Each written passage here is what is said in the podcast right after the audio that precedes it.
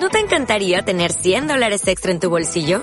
Haz que un experto bilingüe de TurboTax declare tus impuestos para el 31 de marzo y obtén 100 dólares de vuelta al instante. Porque no importa cuáles hayan sido tus logros del año pasado, TurboTax hace que cuenten. Obtén 100 dólares de vuelta y tus impuestos con 100% de precisión. Solo con Intuit TurboTax. Debes declarar para el 31 de marzo. Crédito solo aplicable al costo de la presentación federal con TurboTax Full Service. Oferta sujeta a cambios o cancelación en cualquier momento. Anteriormente en el origen de la mafia en Nueva York. A principios de siglo, cientos de miles de inmigrantes llegaron a la ciudad de Nueva York. A medida que las nuevas bandas se abrían paso, surgió un nuevo tipo de mafioso. Charles Luciano, Meyer Lansky, Baxi Siegel, Frank Costello y Vito Genovés escalaron puestos en el AMPA de Nueva York trabajando para el despiadado jefe mafioso Joe Masseria.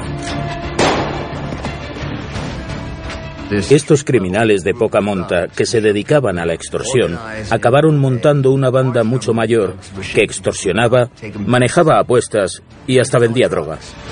Luciano, tras acabar entre rejas por vender heroína para Masseria, se asoció con un jefe del AMPA judío llamado Arnold Rostein. Estás a salvo cuando nadie te conoce. Y decidió dar un golpe de timón.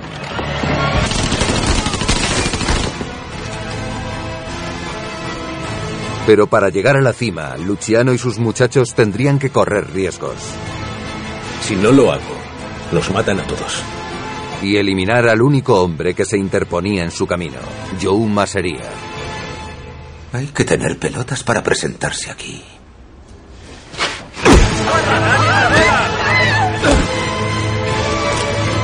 Si lo haces, no hay marcha atrás. Lo sé.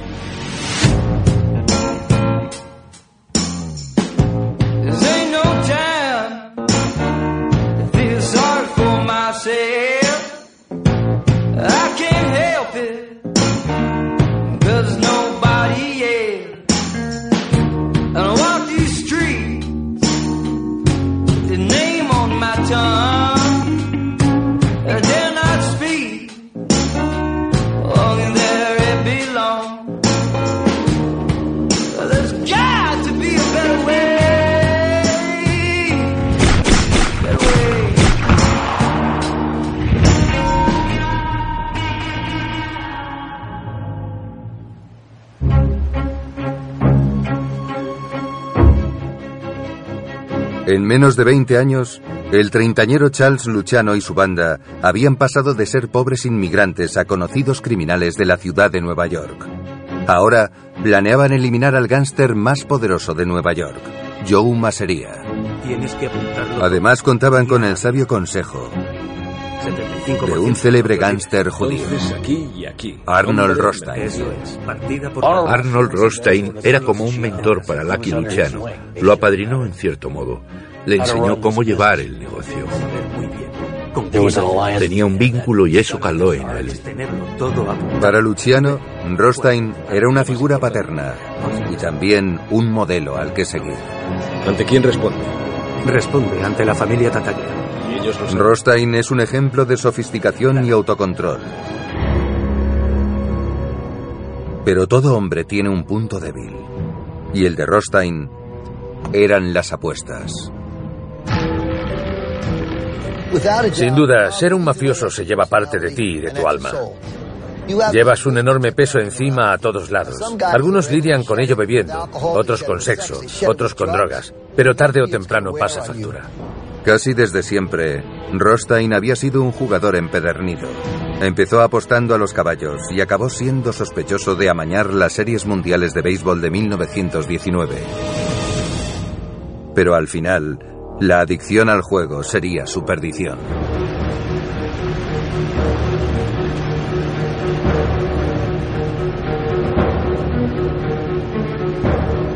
¿De cuánto hablamos? ¿Cómo ha sido? Tranquilos, no. Da igual. En septiembre de 1928, a Arnold Rothstein empezó a torcérsele la suerte. Había perdido en las carreras. Había perdido a las cartas. Su matrimonio también comenzaba a hacer aguas. ¿Cuándo abandonar? ¿Cuándo se tiene suficiente dinero?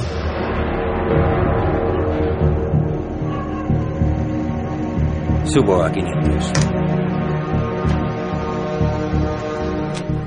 Le invitaron a una gran partida con varios peces gordos de otras ciudades.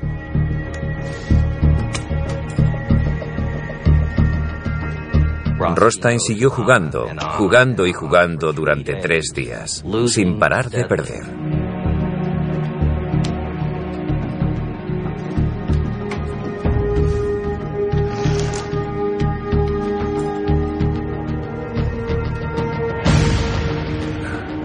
La J gana al 9.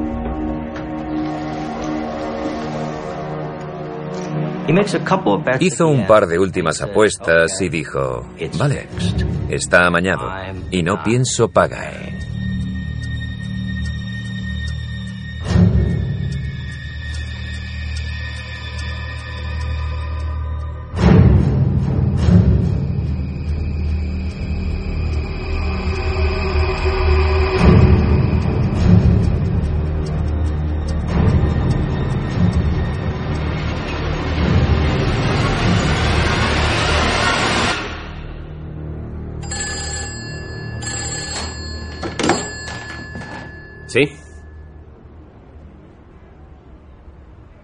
De acuerdo.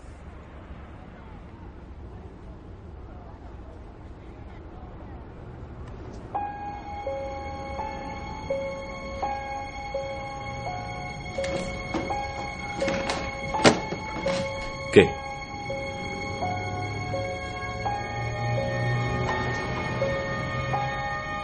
Rostein ha muerto.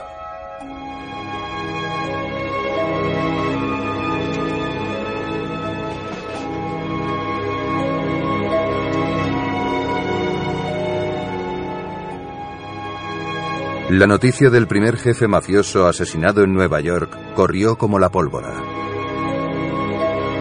El 4 de noviembre de 1928, Arnold Rostein había sido abatido en plena calle. Decenas de peces gordos de fuera de la ciudad asistieron al funeral judío ortodoxo de Rostein. Para los demás, Arnold Ronstein era un mafioso defensor de la igualdad de oportunidades. Jamás rechazó asociarse con gángsteres italianos, irlandeses o judíos. Así que todos le tenían cierto aprecio y le consideraban alguien importante. Para Luciano, el asesinato de Arnold Rostein había sido un duro golpe. Tras la muerte de su mentor, decidió suspender su plan de eliminar a Joe Masseria temporalmente. Pero mientras Luciano pensaba en su próximo paso, se avecinaba un problema aún mayor. El gobierno federal comenzó a arrinconar a las mafias por todo el país. Y por primera vez desde hacía años, la mafia de Nueva York estaba amenazada. En la primavera de 1929, las fuerzas especiales del gobierno cerraron bares clandestinos y cuarteles de la mafia por toda Nueva York, en un intento por limpiar los bajos fondos. El motivo de aquella campaña estaba lejos de allí, a más de 1.200 kilómetros, y se llamaba Al Capone. Al Capone, Al Capone era un gángster de Brooklyn que se había ido a Chicago. Aquella era una ciudad mucho más dura que Nueva York. Él se movía muy bien en ese ambiente, pero no tenía nadie que le frenase, como Mayer Lansky, que podía decirle a Luciano, eso es una estupidez. Actuaba a la vista de todos, en las mismas narices de la policía. Pero el 14 de febrero de 1929, Capone se pasó de la raya al ordenar la brutal ejecución de una banda rival en Chicago.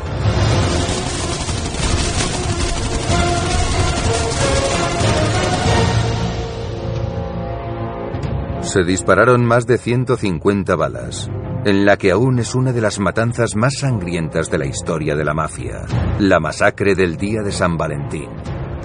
La masacre del día de San Valentín fue tan salvaje que llamó la atención. A la gente le preocupaba mucho que esas cosas siguieran pasando. La mafia intentaba pasar desapercibida, así que ese tipo de exposición podía perjudicarla.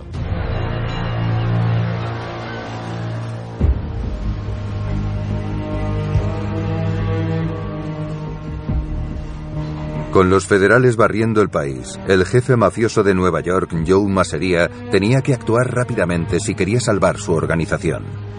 Sabía que era necesario controlar a Al Capone. Lástima lo de tu amigo. Eligió un mal momento para descuidarse. Sabiendo que de jóvenes Al Capone y Luciano habían pertenecido a la misma banda, Masseria estaba seguro de que Luciano era el único de su organización que podía acercarse a Capone.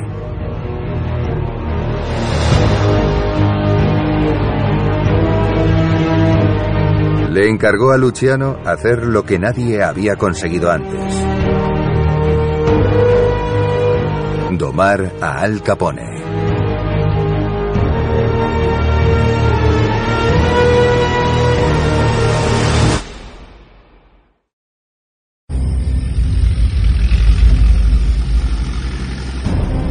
Con los federales siguiendo de cerca las actividades de la mafia tras la masacre del día de San Valentín, Joe Masseria ordenó a Charles Luciano que se encargara del gángster más violento del país, Al Capone. Haga juego. En mayo de 1929, Luciano organizó una reunión secreta en el Hotel Ritz Carlton de Atlantic City, propiedad del jefe de la mafia de Nueva Jersey, Enoch Naki Johnson. Allí se dieron cita numerosos gánsteres judíos, irlandeses e italianos de todo el país, incluido Capone. Muy bien. Vamos a empezar. Tomen asiento.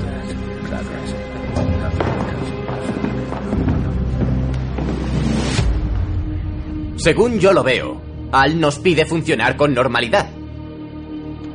Por su culpa se resienten mis apuestas y mis negocios. Han hecho redadas en todos mis clubes, dos veces. Es muy popular. Creo que hablo por todos si le digo que usted no. Todos sabemos lo que toca. Al tiene que entregarse.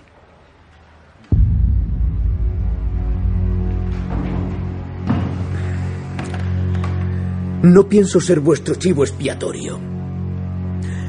Ya puede bajar Dios del cielo, caminar sobre las aguas y pedírmelo en persona, que la respuesta será no.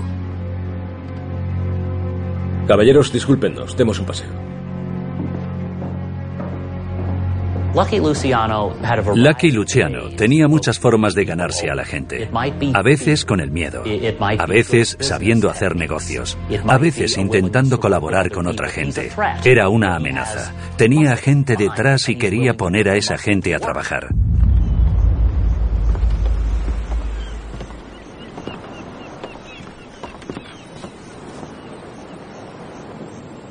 La policía no va a dejarlo correr.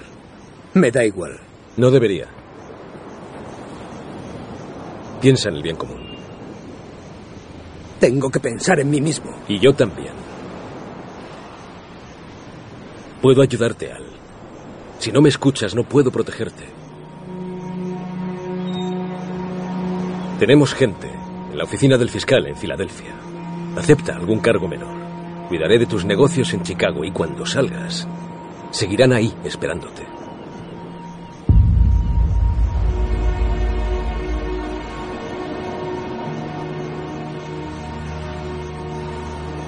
En una jugada maestra, Luciano convenció a Capone para entregarse. Gracias a los contactos de la mafia, Capone fue condenado a tan solo un año de cárcel. Siguiendo el ejemplo de Arnold Rothstein, Luciano se convirtió en un buen líder y en un hábil negociador. Al tener el respeto de todos, Lucky siempre conseguía que lo escuchasen como si fuera el director de una obra. Lo escuchaban y confiaban en él. Estaba al mando. Luciano se había ganado el respeto de los gánsteres de todo el país. Pero sus dotes criminales iban a ser puestas a prueba.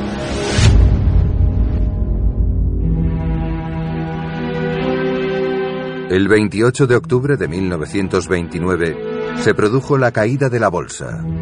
Hubo pérdidas multimillonarias en una sola jornada. Fue el mayor desastre financiero de la historia del país. 9.000 bancos quebraron y uno de cada cuatro estadounidenses se quedó en paro. Pero donde la mayoría veía en la Gran Depresión un motivo de desesperanza, Luciano veía un mundo de oportunidades. Con la ayuda de Mayer Lansky, desarrolló una nueva idea para aprovecharse de la depresión económica. Usarían los millones que habían ganado con el contrabando para ofrecer préstamos a empresarios al borde de la quiebra a altísimo interés. La depresión benefició a la mafia igual que lo había hecho la ley seca. Los bancos quebraban y hacía falta dinero. La gente necesitaba préstamos. Con Mayer Lansky a cargo de las cuentas, Luciano y sus muchachos consiguieron hacer una auténtica fortuna. No podías ir al banco y decir, préstenme dinero para pagar el alquiler o necesito un préstamo para la universidad de mis hijos, porque no te lo iban a dar. Así que recurrías a los prestamistas, a los usureros. Un crédito en el banco estaba al 18% y el usurero te podía hacer un préstamo al 20%. ¿Qué diferencia había entre pedírselo al Chase Manhattan Bank o a uno de aquellos tíos?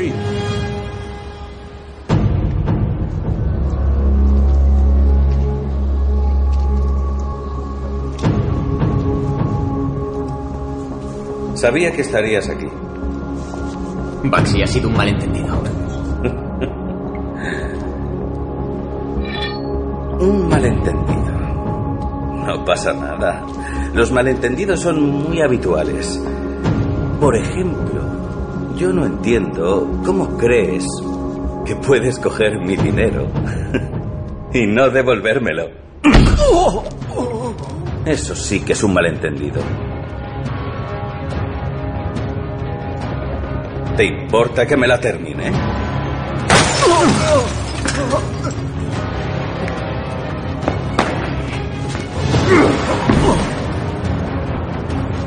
Así aprenderás a devolverme el dinero. A veces les rompían las rodillas, otras veces las piernas. Así la gente aprendía que debían pagar a la mafia. Pagaban a la mafia antes que a los bancos. Cuando no podían, la mafia les decía, vale, pues nos quedamos con el 10% de tu negocio.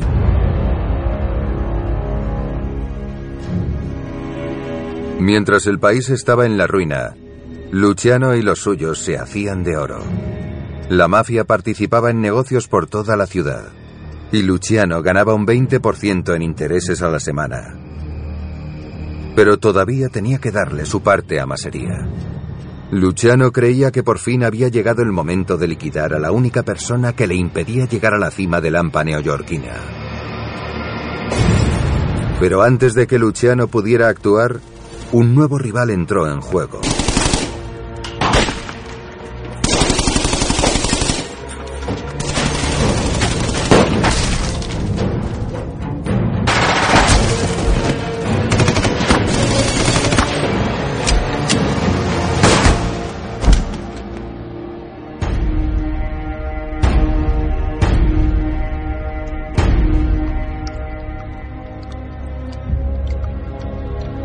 Un ataque sorpresa dejó uno de los almacenes de masería totalmente destrozado. El cerebro de esa operación quería hacerse con el territorio de Joe Masería. Era un jefe mafioso siciliano. Y acababa de declararle la guerra al criminal más poderoso de Nueva York, Joe Masería.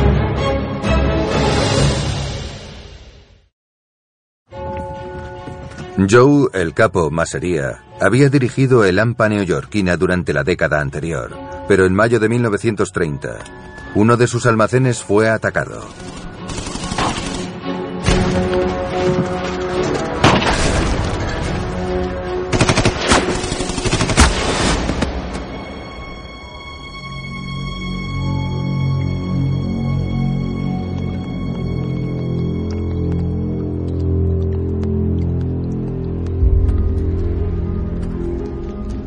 El imperio de Masería recibió un duro golpe por parte de un despiadado y poderoso jefe siciliano llamado Salvatore Mananzano. A finales de los años 20 había otra banda rival italiana en Brooklyn, conocida como los Castellamarese. Eran de Sicilia y tenían por jefe a un hombre llamado Salvatore Maranzano. Los jefes sicilianos habían enviado a Maranzano a Nueva York. El poder de la mafia siciliana se veía amenazado por el ascenso de un joven dictador, Benito Mussolini. Durante el siglo anterior, la mafia siciliana había dominado Italia. Mussolini se dio cuenta de que la mafia era uno de sus principales problemas, pues no se plegaban a su autoridad. Así que detuvo a todos aquellos sospechosos de pertenecer a la mafia y se limitó a encarcelarlos. Aquello produjo uno de los mayores éxodos de futuros mafiosos a Estados Unidos. Y sin proponérselo, Mussolini contribuyó a la creación de la mafia estadounidense.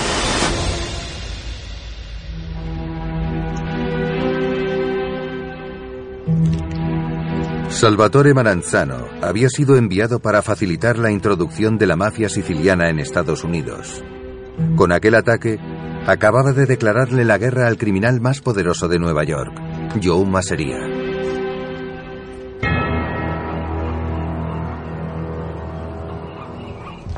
Quieren mi territorio.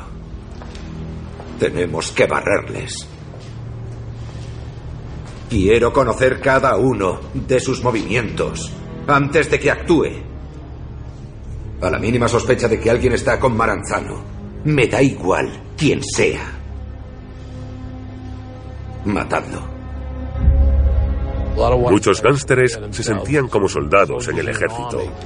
Cuando un general te dice que subas a la colina y mates al enemigo, es igual que cuando un don de una familia te pide que elimines a sus rivales.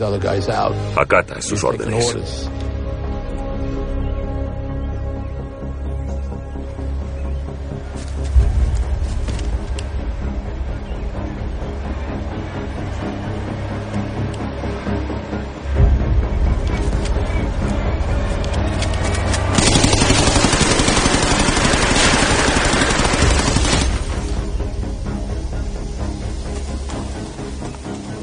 En mayo de 1930,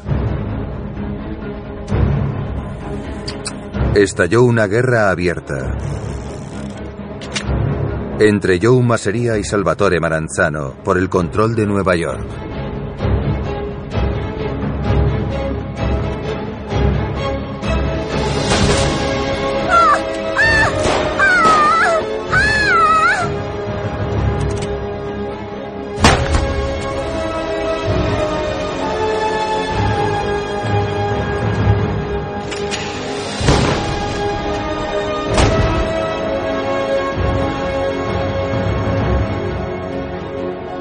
Las calles se convirtieron en un campo de batalla, en lo que después se conocería como la Guerra de los Castellamarese.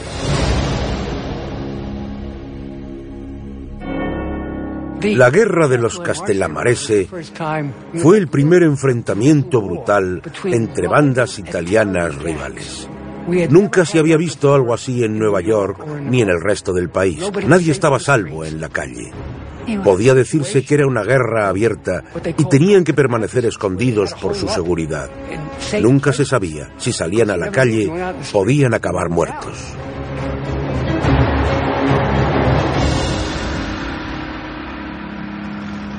Y eso es lo que hace, ya nos contará. ¿En cuántos almacenes queda bebida? Habrá unos cuatro en el centro. El siguiente paso, Charlie, sería hablar con Inglaterra, ¿vale? Ir por lo legal. ¿Y aquí? No podemos importar whisky. Nos están esperando. Luciano sabía que Maranzano no iba a rendirse. Creía no solo que estaba a la altura de Masseria, el jefe, sino que era mejor que él. Era una guerra abierta y estos hombres no iban a firmar la paz porque se odiaban a muerte. Luciano decidió que había que acabar con Masseria. Por fin había llegado el momento de matar a Joe Masseria. A Luciano le pareció buena idea aliarse con el hombre que había estado a punto de matarle de una paliza.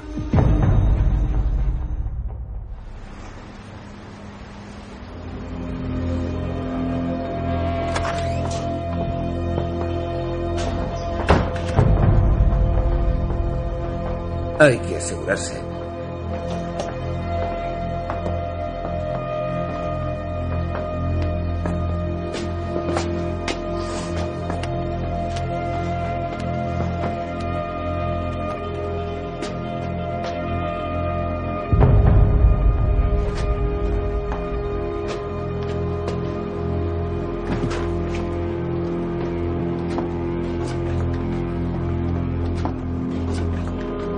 Tienes mejor aspecto que la última vez que te vi.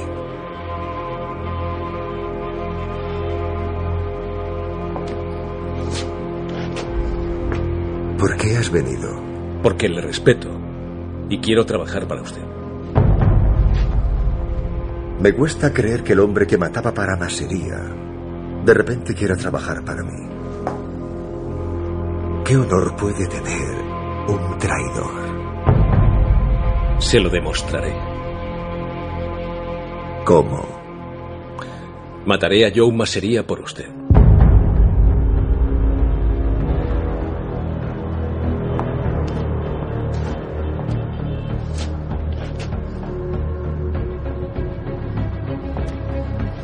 Como muestra de gratitud,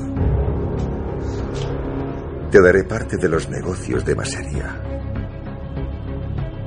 No quiero una parte de sus negocios, lo quiero todo. Y otra cosa, no habrá jefe de jefes. De acuerdo. Lucky hizo un trato con Maranzano. Le dijo, yo me ocupo de Masería a cambio de que acabe la guerra. Estaremos solos nosotros dos y volveremos a prosperar.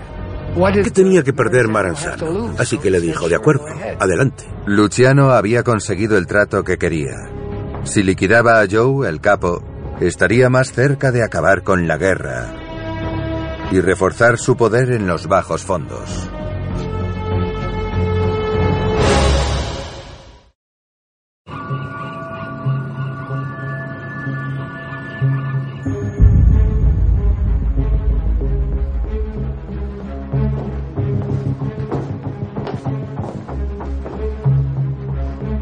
Mañana quiero que llames a Masería. Quedaremos en Coney Island. Decidido a acabar con la guerra de los Castelamarese, Lucky Luciano y su banda idearon un plan para matar al jefe mafioso Joe Masería. Pero para eso tenían que acercarse a él. Aunque Masería estaba rodeado de guardaespaldas, Luciano sabía que podía comprar su lealtad. Por una buena suma. Eso forma parte del juego. La lealtad que dicen profesarse es mentira. Son todos los fieles que deben, pero si pueden sacar tajada, intentarán hacerlo.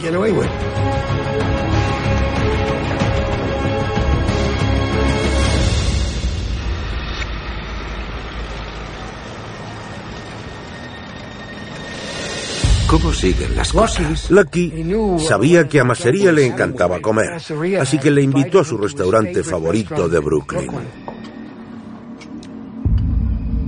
¿Me perdona un momento?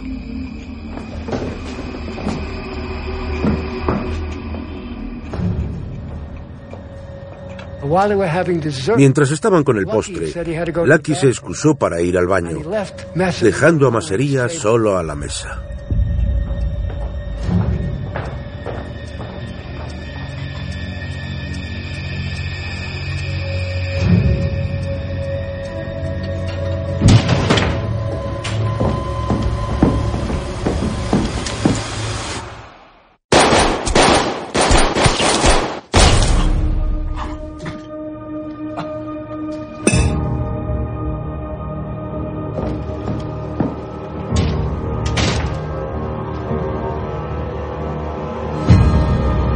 El hombre que había dominado Nueva York durante la última década, Joe Masería, el capo, había muerto.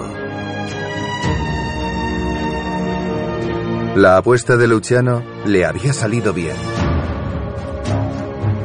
Pero aunque había heredado el imperio de Masería, aún debía responder ante el hombre con quien había cerrado el trato.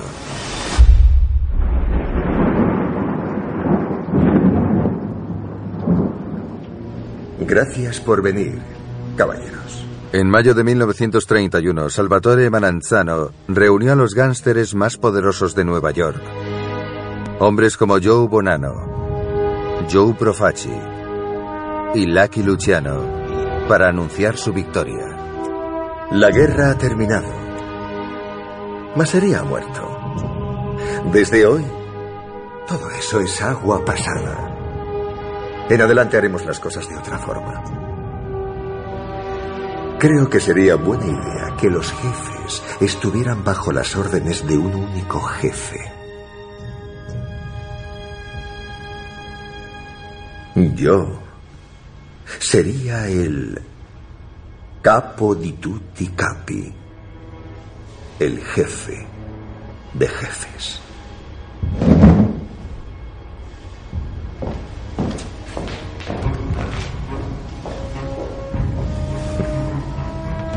Amici, salute.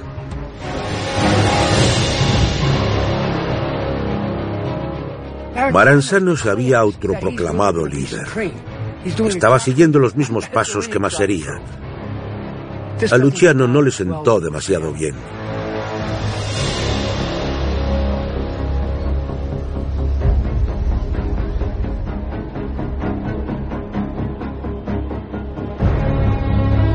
Pero al poco de proclamarse jefe de jefes, Maranzano empezó a pensar que sus rivales conspiraban para matarle.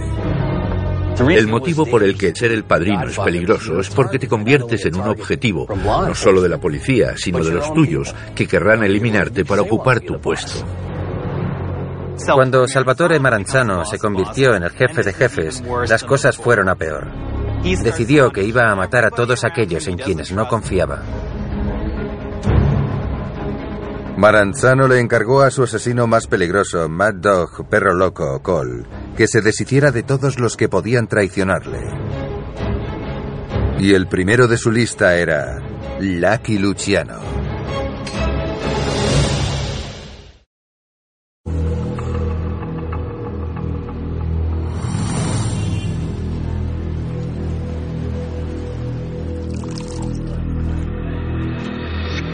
Ahora que Masería ya no está, Maranzano va a remover las aguas.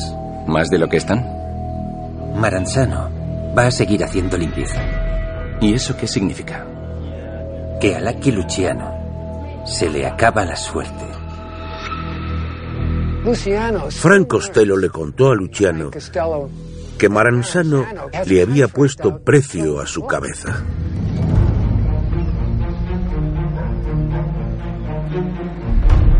Solo podía hacer una cosa. Tenía que matar a Maranzano antes de que le matara a él. Estará esperándonos, eso seguro. ¿Habrá alguna manera de acercarse? Tiene que ser rápido, entrar y salir. Está muy protegido. Matarán a cualquiera que se le acerque. No, tiene que haber una forma, una forma de acercarse.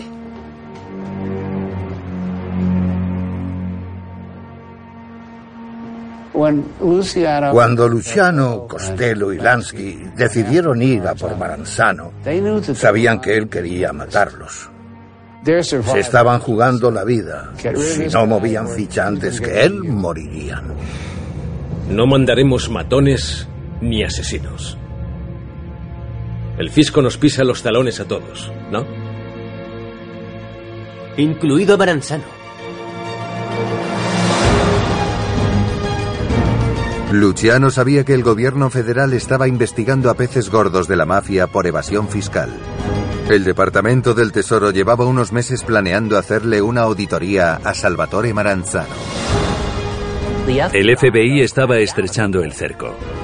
Pero al final, no serían ellos los que acabarían metiendo a los mafiosos en la cárcel. Sería Hacienda, el fisco, en vez de la policía. Sabiendo que el Departamento del Tesoro iba a por Maranzano, Luciano ideó un plan para liquidarle. Y encargó a su mano derecha, Mayer Lansky, y al sicario Baxi Siegel que lo pusieran en práctica. Lansky era un tipo tremendamente hábil. Era capaz de codearse con matones muy violentos y criminales muy retorcidos. Lansky podría estar al frente de cualquier cosa. Habría podido dirigir el Pentágono. El 10 de septiembre de 1931, con Baxi Siegel y sus hombres disfrazados de agentes del Tesoro, Luciano ordenó atacar al jefe de jefes.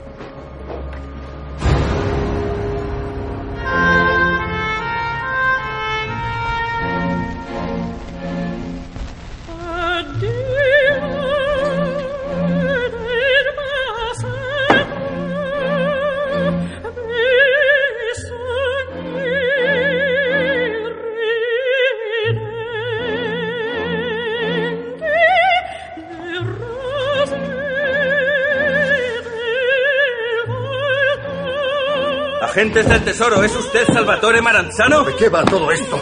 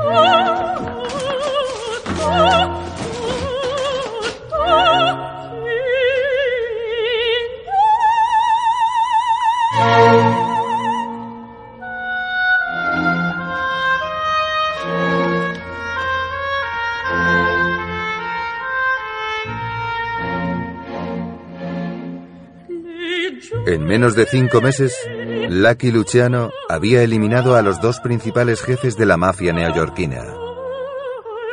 Ahora ya podía ocupar su trono como rey de Nueva York.